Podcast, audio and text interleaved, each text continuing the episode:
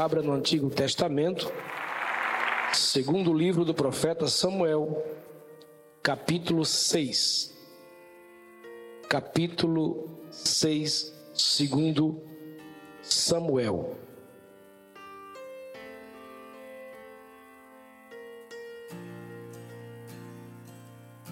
Deus um dia conversando com Isaías, capítulo 55, Deus disse: Os meus caminhos são diferentes do de vocês, e os meus pensamentos diferentes de vocês.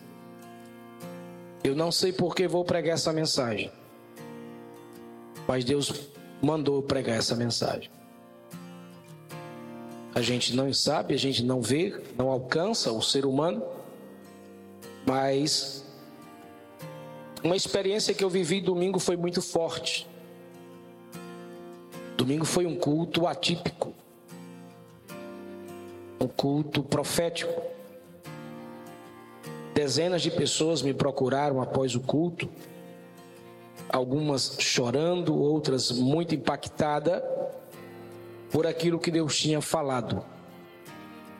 E eu confesso para vocês que eu saí de casa me sentindo vazio como todo pregador é um vaso e todo vaso vaza, eu vazio.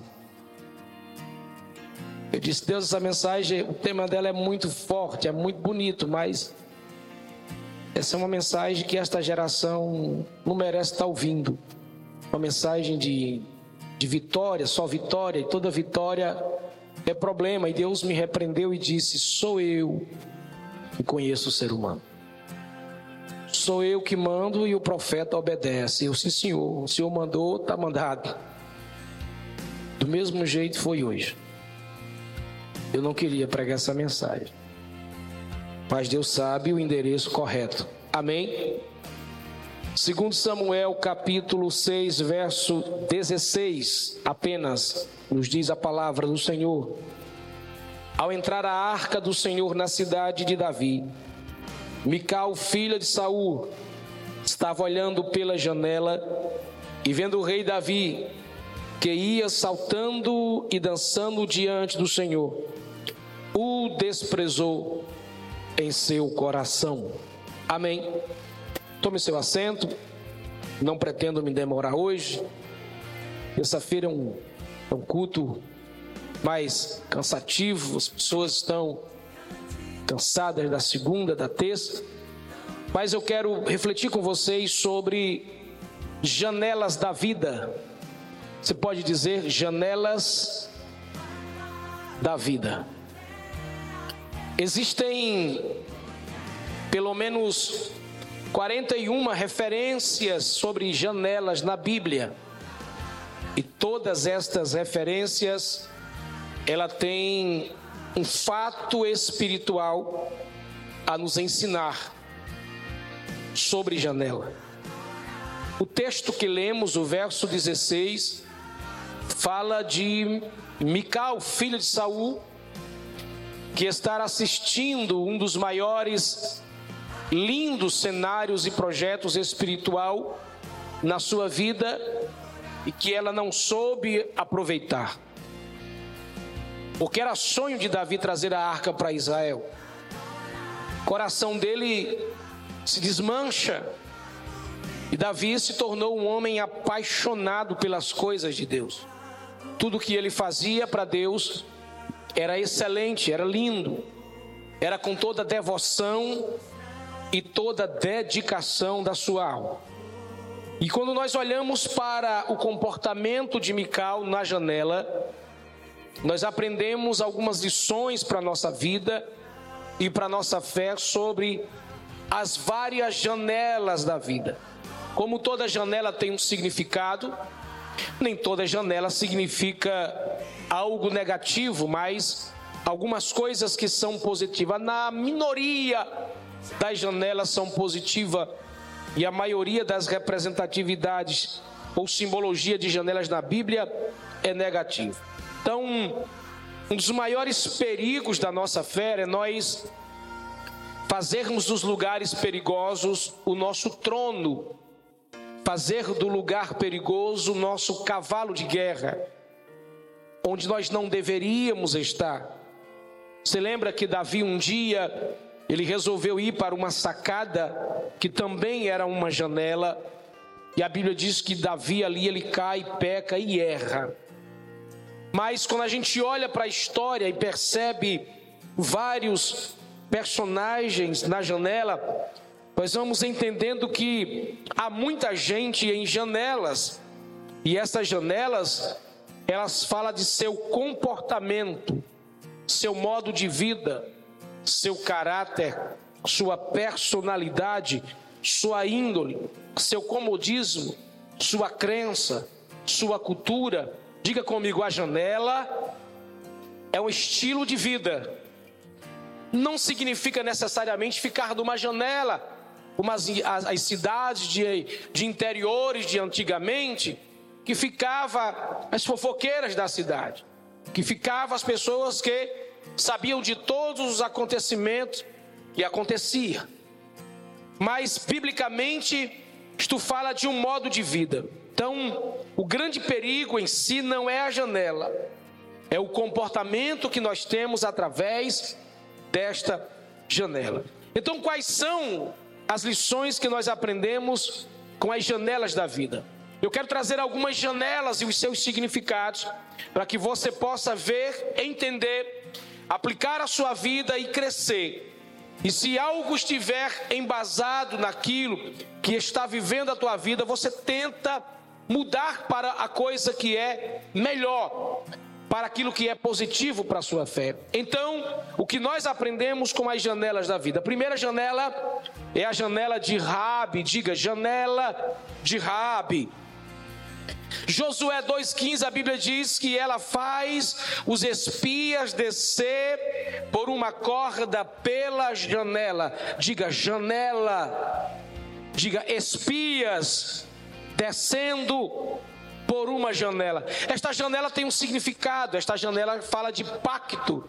Esta é a janela da aliança, porque foi através de Raabe que Deus deu vitória a Josué e a Israel, e a Bíblia diz que é um favor da graça. Deus pega uma mulher complicada, difícil, perturbada, de uma outra linhagem, e através dessa mulher, Deus dá um escape para o seu povo. Deus usa esta mulher para que ela possa fazer o povo de Deus ser guardado e protegido. Gente, existem coisas que só Deus é quem sabe fazer. Às vezes nós pensamos que Deus vai usar pessoas que está perto da gente, que gosta da gente, para nos favorecer, para nos proteger, para nos guardar. Mas nesse texto Deus nos ensina que nós precisamos aprender a não julgar alguém por aquilo que a pessoa pratica ou quem ela é. Eu não posso julgar uma prostituta, um prostituto.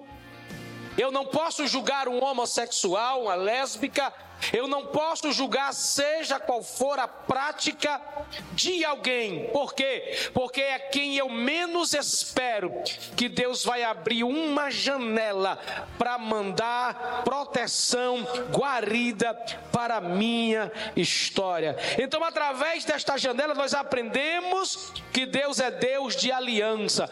Deus sabe fazer aliança. E eu quero nessa noite ser profeta para a sua vida. Quem menos você espera é quem vai ser instrumento de Deus para te abençoar, para te guardar, para te dar livramento de alguma coisa. Você consegue entender isso? Diga glória ao nome de Jesus. A segunda janela é a janela de Mical, texto que nós lemos.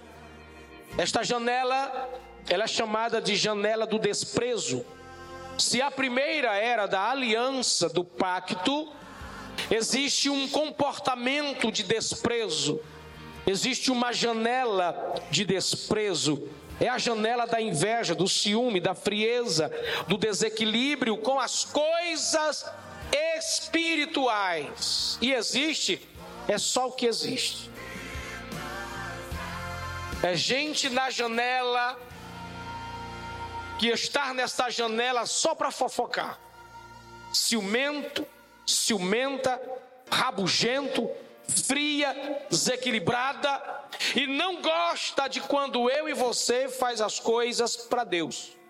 Às vezes é um marido, às vezes é um filho, às vezes é a esposa, às vezes é alguém que se sente ofendido quando a gente faz as coisas para Deus com muito esmero, com muita dedicação, com muita força, com muito ímpeto. Às vezes eu sou criticado por alguns colegas, pastores, porque diz: por que, é que quando você chega na igreja você não fica um tempo olhando, observando? Depois de um ano é que você começa fazer as mudanças. E sabe o que é que eu respondo? Eu não tenho tempo para ficar vendo a casa cair. Eu não tenho tempo para ver sujeira. Eu não tenho tempo para ver deformidade. Deus não me chamou para me sentar na cadeira do conforto e ver as coisas cair nos pedaços. Deus me chamou para mim fazer as coisas foi logo. Se eu fui enviado para aquele canto, é para mim fazer aquilo que eu tenho que fazer. E eu não preciso dar tempo ao tempo, porque o Deus que me chamou é o Deus que me mostra o que tem que fazer, o que é para ser feito. Aí você entende que todas as vezes que você se prepara para fazer alguma coisa para Deus, diga para alguém, alguém fica com ciúmes de você você. Se você toca bem, quem não toca vai com certeza criticar. Se você canta bem, quem não canta vai criticar. Se você prega bem, quem não prega vai criticar. Se você ensina bem, tudo que você faz para Deus e faz com alegria, faz com força, faz com gaga, vai ter sempre um crítico. Mas eu quero te dizer uma coisa: não se preocupe com crítica, não se preocupe com quem não soma, com quem não multiplica, não se preocupe com quem não faz, com quem não vai. Se Deus te chamou, tire a coroa, vai pular vai dar glória a Deus, vai dançar na presença, vai fazer para o Senhor e deixa que Deus é quem trata com os teus inimigos. Então, esta janela de desprezo, quando Davi está jubilando, está pulando, está alegre, está bailando, ele tira a coroa, tira as roupas reais. Ele disse: Eu não preciso disso. Na presença dele, há fartura de alegria. Irmãos, é impossível você fazer algo para Deus e ficar entristecido. Quem faz as coisas para Deus tem que entender que a recompensa não vem de homens. Diz para alguém: a recompensa não vem de pessoas. A tua recompensa que faz algo para Deus vem de Deus. Vai aí uma, um conselho: se você fizer para Deus, fecha os olhos. Passa e fecha os olhos. Passa, fecha os olhos. Daqui a pouco eu vou ler um testemunho lindo para você e você vai vibrar de um coração que tem coragem de fazer para Deus. E quem faz para Deus, dá uma cutucada no seu irmão e diz: ganha em dobro. Diz: ganha em, em dobro. Ganha em dobro. Então preste bem atenção. Existem muitas pessoas assim hoje na janela da inveja, do ciúme, do mau humor, da frieza, da carne. Não se alegra com nada. Irmãos, desde criança eu trabalho na igreja. O único período que eu não trabalhei foi quando eu me afastei. E para o mundo tocar em banda. 12 anos, afastado. Mas em todo canto que eu passava era igual a José. Eu gostava de organizar, de ajeitar e de fazer. Parece que Deus já tinha me dado uma marca. Te chamei para liderar, te chamei para ser cabeça, te chamei para estar aqui, te chamei para fazer isso. E se é para fazer, faça bonito. Diga para alguém: se é para fazer, faz bonito. Hum. A terceira coisa, a terceira janela que nós aprendemos é a janela de Eutico. Atos dos Apóstolos 20, verso 9. O moço está sentado na janela, na hora do culto, despenca do terceiro andar, quebra o pescoço e morre. A primeira janela, a janela da aliança, a segunda do desprezo, a terceira é a janela da negligência com as coisas de Deus, é a negligência com a espiritualidade. Vem para o culto, mas prefere ficar no jardim? Vem para o culto, mas prefere ficar no corredor? Vem para o culto, mas prefere ficar no anexo? Vem para o culto, mas prefere ficar no celular? Vem para o culto, mas prefere ficar conversando? Vem para o culto, mas está atrás de chá? Vem para o culto, mas só quer o café? Vem para o culto, só quer sopa? Vem para o culto, só quer comida? Vem para o culto, aí vai vender feijão, farinha, arroz e carne. Vem para o culto, mas não é culto. Ô oh, glória! Como eu queria uma garganta para pregar hoje. Cai do terceiro andar, está dormindo, está preocupado com as contas de amanhã. Quem está preocupado com a conta aí, diga amém. Isso é inteligente, hein?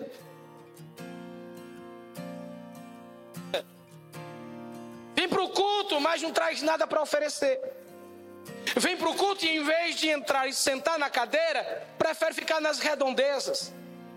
É a cadeira da negligência. Nossa geração está assim despencando, porque são ativos para festa, passeio, praia, shopping, mas dorme no culto, está cansado, chega atrasado, quer sair cedo. Se atrasa, dorme no culto, e aí quer que o culto termine cedo. Hoje eu vou terminar três horas da manhã, se quiser fica aí.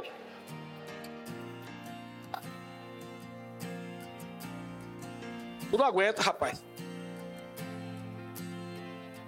Ah, pastor, que culto cansativo. Minha mãe dizia assim: meu filho, não existe culto cansativo, nem culto ruim. Se você achar que o culto é cansativo e você vê que o culto é ruim, o problema está em você. Quem está cansado é você, quem está fadigado é você, quem está chato é você, quem está ranzinho é você, quem está preocupado com alguma coisa é você. No culto, Deus está falando. Pode subir aqui uma criança, pode subir aqui um idoso, pode subir aqui uma pessoa inculta, falando tudo o contrário, mas se ele abrir a Bíblia e ler a palavra, Deus está neste culto falando. Então o problema do culto não é o culto, o problema do culto é você. Dá uma olhadinha para duas pessoas e vê se está dormindo. Se tiver, tu dá um grito no pé do ouvido dizendo: acorda, porque o culto já está perto de terminar. Eita glória! Então essa geração, ela é pontual. Pontual é pontual para ganhar dinheiro, pontual para namorar, pontual para pecar, mas para vir para o culto dá trabalho, dá atraso, inventa uma coisa, é problema com roupa, é problema com casa, é problema com menino, é problema com qualquer pessoa, menos ser alguém que vem adorar e servir o nome de Jesus. Por isso que está caindo, por isso que a fé está tombando, por isso que está caindo do terceiro andar e morrendo. Aí só a palavra para ressuscitar. Escute isso. Toda negligência espiritual termina em quedas. Vou repetir. Toda negligência espiritual termina em queda. Então cuidado. Sabe aquele dia que você está muito cansado, mas que havia um desejo no seu coração de vir para o culto e você não foi? Eu vou contar um testemunho bem rápido, bem prático meu, que eu vivi esses dias, aliás, de ontem para hoje, não é isso, Jair? Antes de ontem eu ia olhar a água do carro e sim. Aí ontem a esposa disse: Você vai buscar os meninos? Vou. A água do carro está vazando. Não, não é ar-condicionado, isso é normal. E aí, quando eu cheguei na escola do menino, apareceu aquele sinalzinho que todo motorista sabe. Terrível. Para o carro, senão o motor bate. Eu digo, Jesus Nazaré, encostei, Fui olhar a água, cadê a água? Parou. Se eu não corro, o motor batia e eu me ferrava. Preste atenção, é igual o culto que você está cansado e tem um aviso todo dia. Olha a água, olha a água, olha a água, olha a água, olha a água, olha a água, olha a água, olha a água, olha a água. É igual o sinal, você vem em alta velocidade, aí de longe, sinal amarelo, aí você é, é, é, é rápido e você gosta de aventura, diz: dá tempo, é só um pouquinho, dá tempo, dá tempo, e às vezes não dá tempo. É igual culto, está cansado, mas que desejo no seu coração Sei por que, eu estou com vontade de ir para o culto hoje.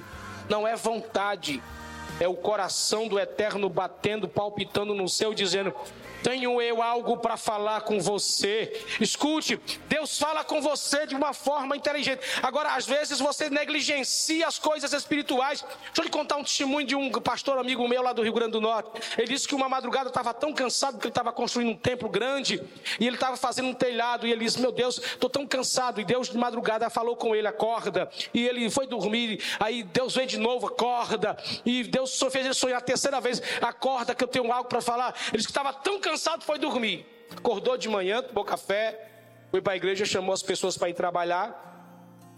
Muito alto, um rapaz que estava trabalhando com ele despencou de cima, caiu, quebrou as duas pernas. Quando o menino bateu no chão, aquela voz no ouvido dele no interior disse: Eu te chamei de madrugada para você interceder, porque a obra tem inimigos. Diga para alguém: não brinque e não negligencie as coisas espirituais, porque toda negligência gera quedas terríveis que pode lhe fazer carregar marcas para a vida toda. Você entendeu? Diz amém. A quarta janela é chamada janela de Daniel. Daniel 6 e 10, ele entra no seu quarto e lá tinha janelas para Jerusalém, e três vezes ele se colocava de joelho para orar. Esta janela é chamada de comunhão estreita com Deus. Esta é uma janela positiva. A primeira é a da graça, a segunda e a terceira é alerta. Esta é um convite nos chamando para intimidade e compromisso com Deus. Daniel não abria a janela para bisbilhotar a vida dos outros. Daniel, na sua época, na sua geração, no seu tempo, ele não saía olhando as redes sociais de sua janela para ver o que estava acontecendo na vida dos outros. Daniel tinha um compromisso: se eu estou na janela, é porque eu estou olhando para o lugar da promessa. Eu estou com saudades de Jerusalém, e é por causa desta promessa, e é por causa desta casa que eu me ponho a orar três vezes por dia, porque o meu desejo é ser mais íntimo com Deus. Então Daniel, ele não para para olhar para a vida dos outros fofocar, mas ele estreita o seu relacionamento com Deus. Deixa eu te dizer uma coisa: quem não ora é fácil de cair. Quem não ora não suporta deserto. Quem não ora não suporta vendavais. Quem não ora não suporta a investida do mal. Quem não ora é fácil de ser influenciado por ideias e tendências mundanas. Quem não tem estreitamento de relacionamento com Deus. Quem não ora não tem sensibilidade de ouvir a voz de Deus. Quem não ora não sabe fazer a leitura do mundo espiritual e do mundo à sua volta. Quem não ora não tem unção e não tem graça, nem para cantar, nem para servir, nem para orar, nem para pregar e nem para ensinar. Quem não não sabe conversar com Deus. E quem não sabe conversar com Deus está perdido na vida. Pergunta para alguém: quantas horas você gasta orando? Não espere resposta. Chega a dar um silêncio. Ufa.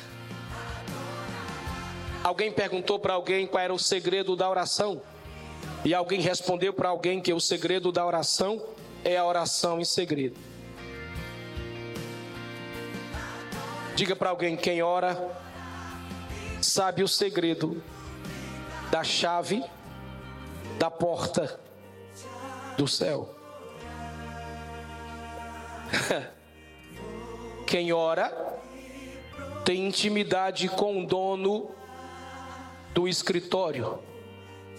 E Jesus olhou para os discípulos e disse: Não vos chamos de servo, porque o servo não ora, o servo não fala, o servo não tem intimidade, mas eu vos chamo de meus amigos. Amigos ali no original significa intimidade daquele que conversa, daquele que verbaliza, daquele que divide o papo, daquele que está próximo e faz uma troca de palavra. Ele disse: Então vos chameis de meus amigos, porque amigos são íntimos de Deus. Diga para alguém: quem não ora, não é amigo de Deus.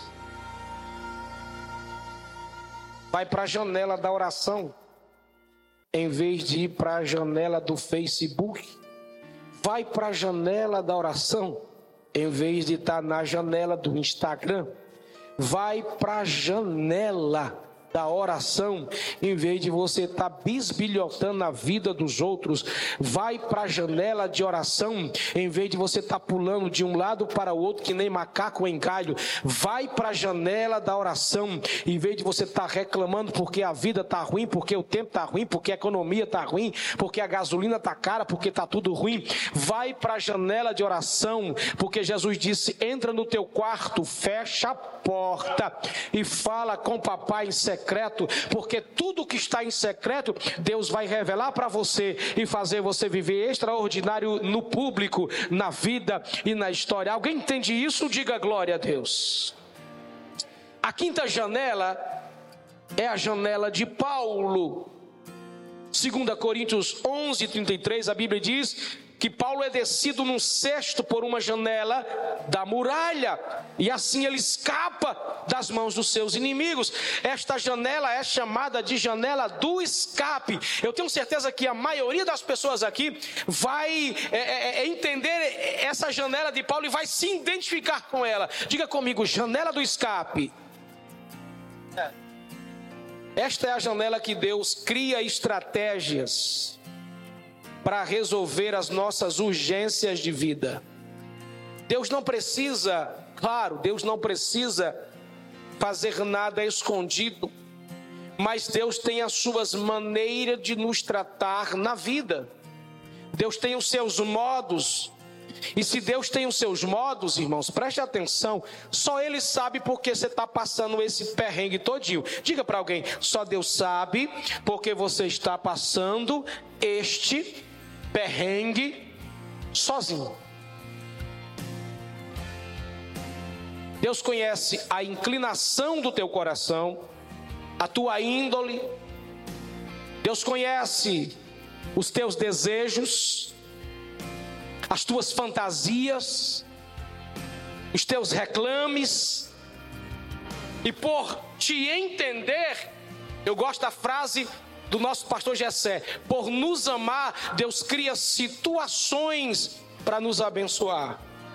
E é engraçado que quando Deus cria estas situações, na maioria das vezes, 99,99,99 mais ponto 99 mais 99 mais 99 e mais 99 é um deserto bem grande onde você e Deus e a solidão é que estão envolvidos nisso. Agora guarde isso no seu coração. Às vezes, para a gente viver, escapar, passar por certas situações, Deus nos faz viver, repita comigo, apertos, constrangimentos para que a gente fuja por um cesto. Vou repetir. Às vezes Deus permite situações de apertos, constrangimentos, para a gente fugir no cesto. Escute isso. Existem momentos em nossa vida que para escaparmos só vai nos restar, diga comigo, uma janela, um cesto, cordas e mãos nos sustentando. Eu vou dizer bem devagarinho para você entender. Vai existir momentos na sua vida que só vai restar um cesto com você dentro, aperto, esconderijo, algumas cordas amarrando o seu cesto e algumas mãos te sustentando. Diz aí para alguém: algumas mãos te sustentando. Tem mãos te sustentando. Tem cordas te segurando. Tem cesto te guardando. Tem cordas te sustentando. Tem mãos te segurando tem cordas te sustentando, tem cesto te guardando. Vou repetir: tem mãos te segurando, tem corda te sustentando, tem cesto te protegendo, para que você possa escapar desta perseguição e desta guerra. E não importa como você escapa, o que mais importa é que tem uma mão te sustentando, tem alguém te sustentando. Dá uma balançada nesse crente e diga para ele: tem uma mão te sustentando, tem uma mão te sustentando, tem uma mão te sustentando, tem uma mão te sustentando, tem uma mão te sustentando. E por onde é que você passou? Pela janela. Só deu você passando pela janela, mas a mão do Senhor não estava encolhida, ela estava estendida, segurando a corda para que você não caia. Diga de novo para alguém: você está sendo sustentado por Deus. Se você entende isso, dê um brado de glória para Ele.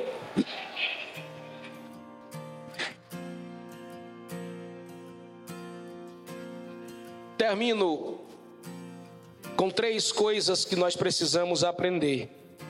E estas três coisas são três janelas que todos nós precisamos abandonar hoje. Qual é a primeira janela, pastor? Diz aí para alguém: a janela do vitimismo.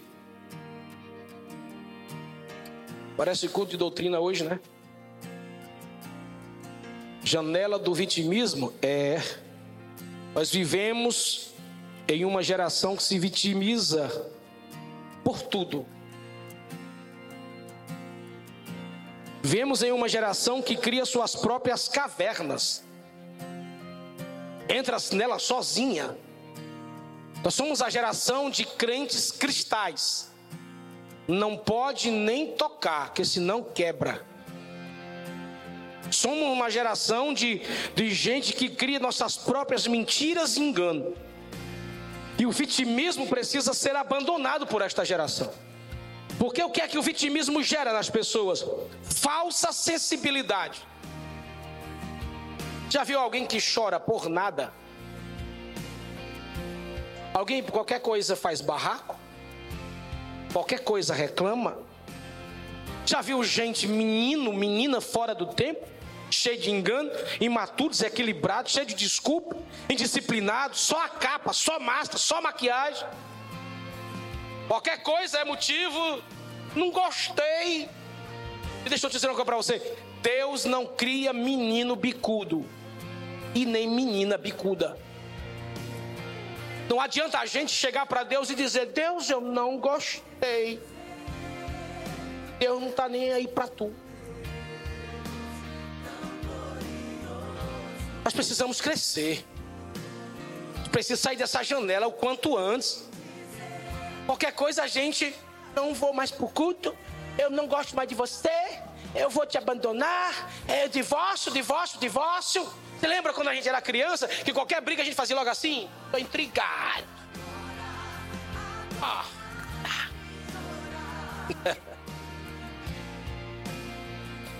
Gostei. Marido diz: Minha filha, vamos fazer isso aqui. É, se não for do meu jeito, vai ter greve. A esposa, meu filho, bora organizar isso aqui. Por quê? Por quê? Do lado uma bruxa, do outro lado um jumento. Sangue de Jesus tem poder.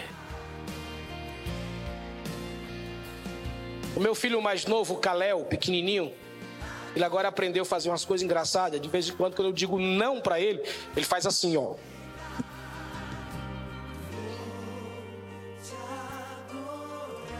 Que é isso, Calel? Não gostei. O biquinho assim, não gostei. Eu digo, vai continuar não gostando. Diga, pro, diga por favor, com, com todo o carinho que a gente tem de brincar com você e, e, e continuar conversando, nessa dinâmica legal. Diga para alguém, desmancha o bico para você crescer.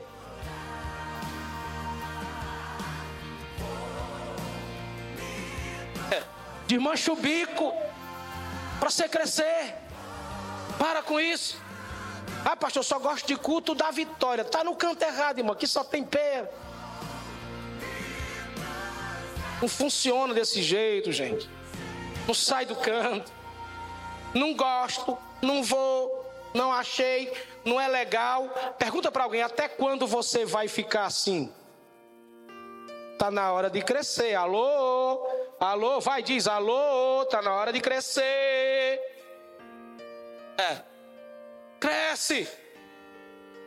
Cresce. Cresce. Cresce.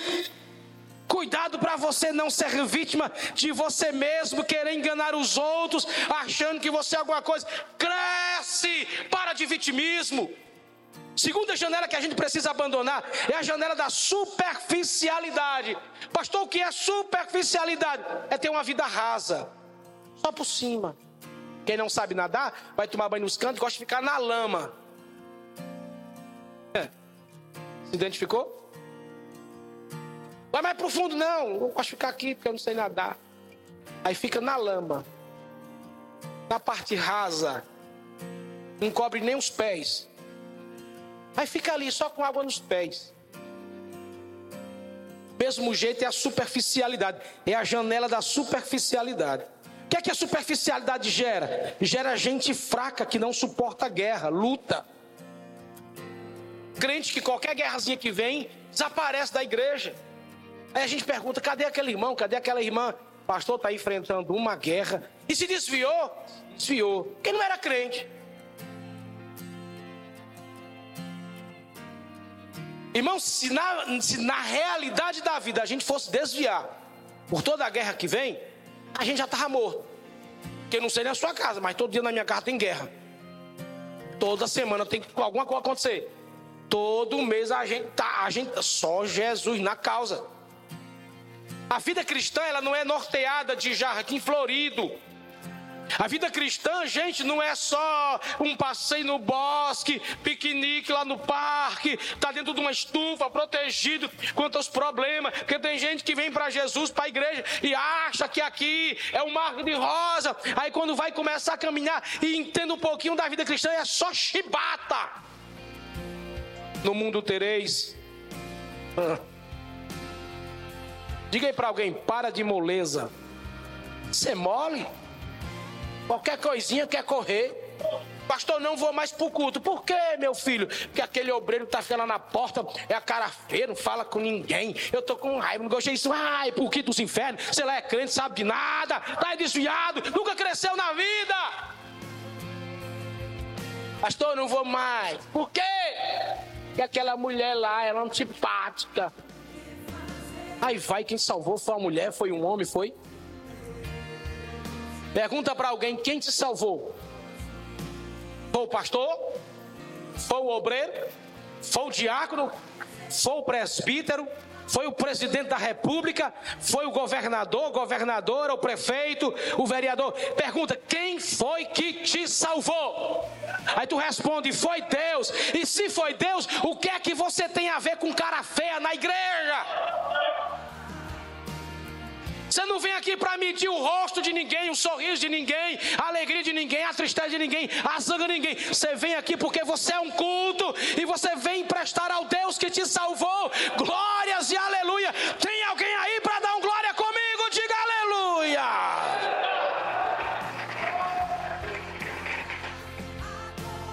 Vida superficial é assim: vem para o culto, mas não gosta do culto. Aí fica erraram aquela canção, desafinaram naquela, aquela outra não sabe cantar, aquele outro esqueceu a letra, aquele outro entrou atrasado, aquele baterista não sabe tocar, aquele baixista errou a nota, aquele outro toca demais, ele exagerou no solo, o pastor foi pregar, se engasgou tossindo, está com a voz rouca, esqueceu uma parte do texto, ele falou uma coisa, esqueceu, não era para colocar R, ele colocou R, não respirou aqui, não, o diafragma não fechou, ele não falou no original, ele não trouxe uma mensagem por politicamente correta, ele não falou das, das é, ciências de interpretação do texto, ele não foi perito nisso. Tem gente que sabe de tudo que acontece, só não vê o Espírito Santo agindo na igreja sabe a cor do seu cabelo, se você pintou o cabelo, se você passou chapa no cabelo, se você colocou um ferro e passou no cabelo, se você fez maquiagem, deixou de fazer maquiagem, como é a sua roupa, se você está bem, se você está triste, sabe de tudo de você, só não conhece a pessoa mais linda do culto, o Espírito Santo de Deus, só não tem intimidade com a palavra, não sabe de nada, porque a vida é superficial. Eita, só quem está vivo aí fica de pé e dá um brado de glória. É. Pastor, tem luz queimada, pastor, está faltando isso, pastor, está faltando aquilo. E o Espírito Santo não chora mais, não se alegra mais, não deseja ser impactado pelo Espírito Santo não aprende mais nada, não investe na fé, não vem para uma escola, não participa de uma palestra, não vem para o culto de ensino, não vem para nada, vida totalmente vazia. Sabe de tudo da política, sabe de tudo de urna eletrônica, sabe de tudo de força militar, sabe de tudo do, do, do, do é, é, é das coisas das redes sociais, sabe de tudo do Mercado Livre, sabe de tudo do Instagram, sabe de um monte de coisa aí. Tem coisa que nem eu sei mais. Sabe de tudo isso aí, das ferramentas, sabe de tudo da tecnologia, sabe de tudo do que é uma geração é, metaverso, sabe tudo o que é, sabe todo tipo de meta, menos Deus menos Deus.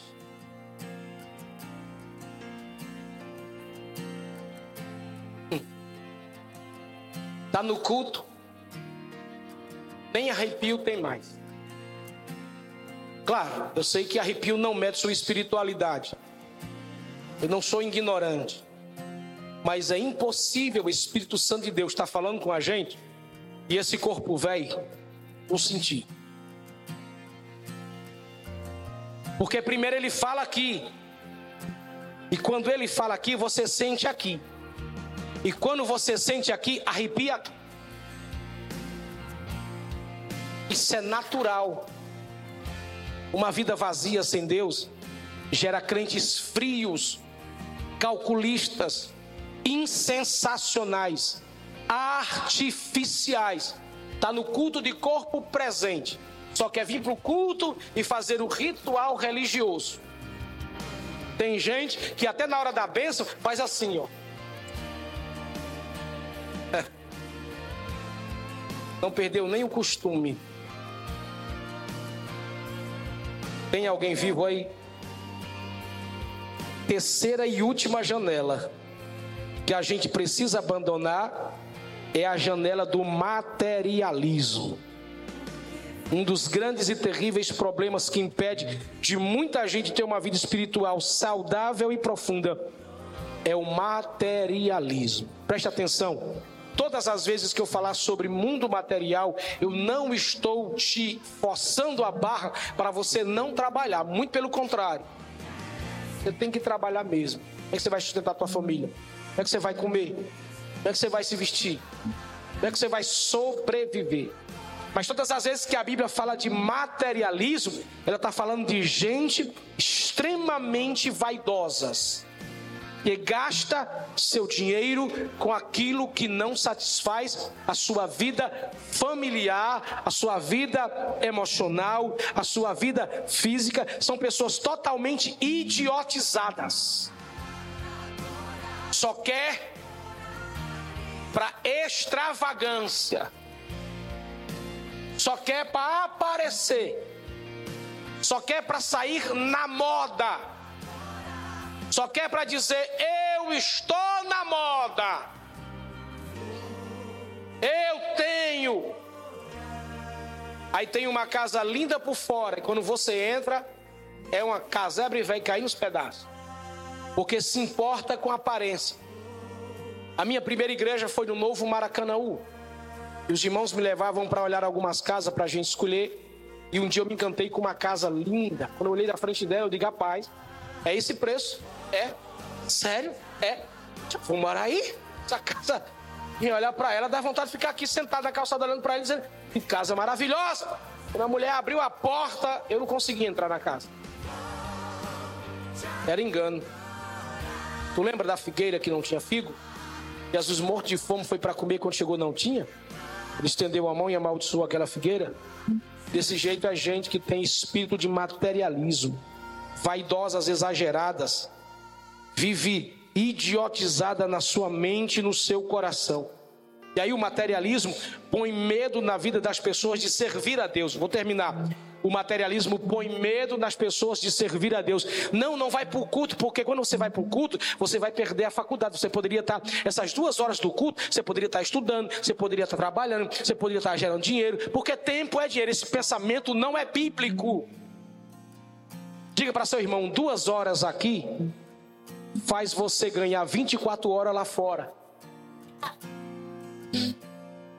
Eu estava me preparando para fazer a faculdade, aí me disseram assim: Você vai para o culto? Eu disse: Vou. Duas horas, cara. Você resolve um monte de problema aí. Eu disse: Como é? Duas horas, cara, você resolve um monte de coisa. É, rapaz, deixa eu jogar para você. Alô, terra, ei. Duas horas na presença de Deus vai me fazer ganhar 24 horas. Irmão, Deus me encheu de tanta certeza, de tanta certeza. Deixa eu contar isso aqui para a gente terminar. Eu fui fazer a, a, a, a prova do faculdade de matemática. Eu fui tão tranquilo que eu entrei assim, ó. Aí quando me deram que eu abri, eu fazia. Tá fácil. Aí a coordenadora chegou disposto, não pode suviar. Não pode cantar. Eu fazia. Mas tá muito fácil pessoal começou a olhar para mim e disse: é doido. Aí de vez em quando eu fazia: Tá fácil. Aí uma vez eu olhei assim, eles olharam para mim e disse: Tá doido? É? Eu disse: Minha mãe mandou bater nesse daqui. Tá fácil. Eu disse: Uma cadeira dessa é minha e ninguém toma. É? É. Pastor, você gosta de matemática? Detesto. Mas por que você fez matemática? Porque Deus disse que ia me aprovar e que eu fizesse e que eu colocasse na mão dele tudo que eu sonhasse que ele ia realizar. Aí no dia que receber o resultado, eu estava trabalhando numa coordenação de um projeto e aí era todo mundo ligando para mim, secretário de educação, minha mãe, todo mundo. Eu não estava nem aí, era uma confusão lá fora e eu ocupado aqui montando um projeto e a, a, organizando uma coisa. Aí alguém chegou na porta e disse: Você tá louco? Tem um monte de gente querendo te dar parabéns aqui porque você passou no vestibular de matemática. Eu digo: Este brincadeira, rapaz, eu estava nem aí pro vestibular. Que conversa é essa? Rapaz, tu tirou em terceiro lugar na faculdade de matemática. Tem um monte de gente para te dar parabéns aí. Eu disse, não é brincadeira. Irmãos, eu só acreditei quando eu peguei o meu CPF, que eu fui corrigir, é, tudo direitinho que estava lá. Aí tinha lá, aprovado em terceiro lugar, Luiz Gonzaga de Souza, segundo.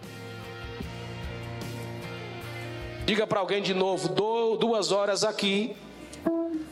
Não, mas não fala triste assim não, gente, pelo amor de Deus.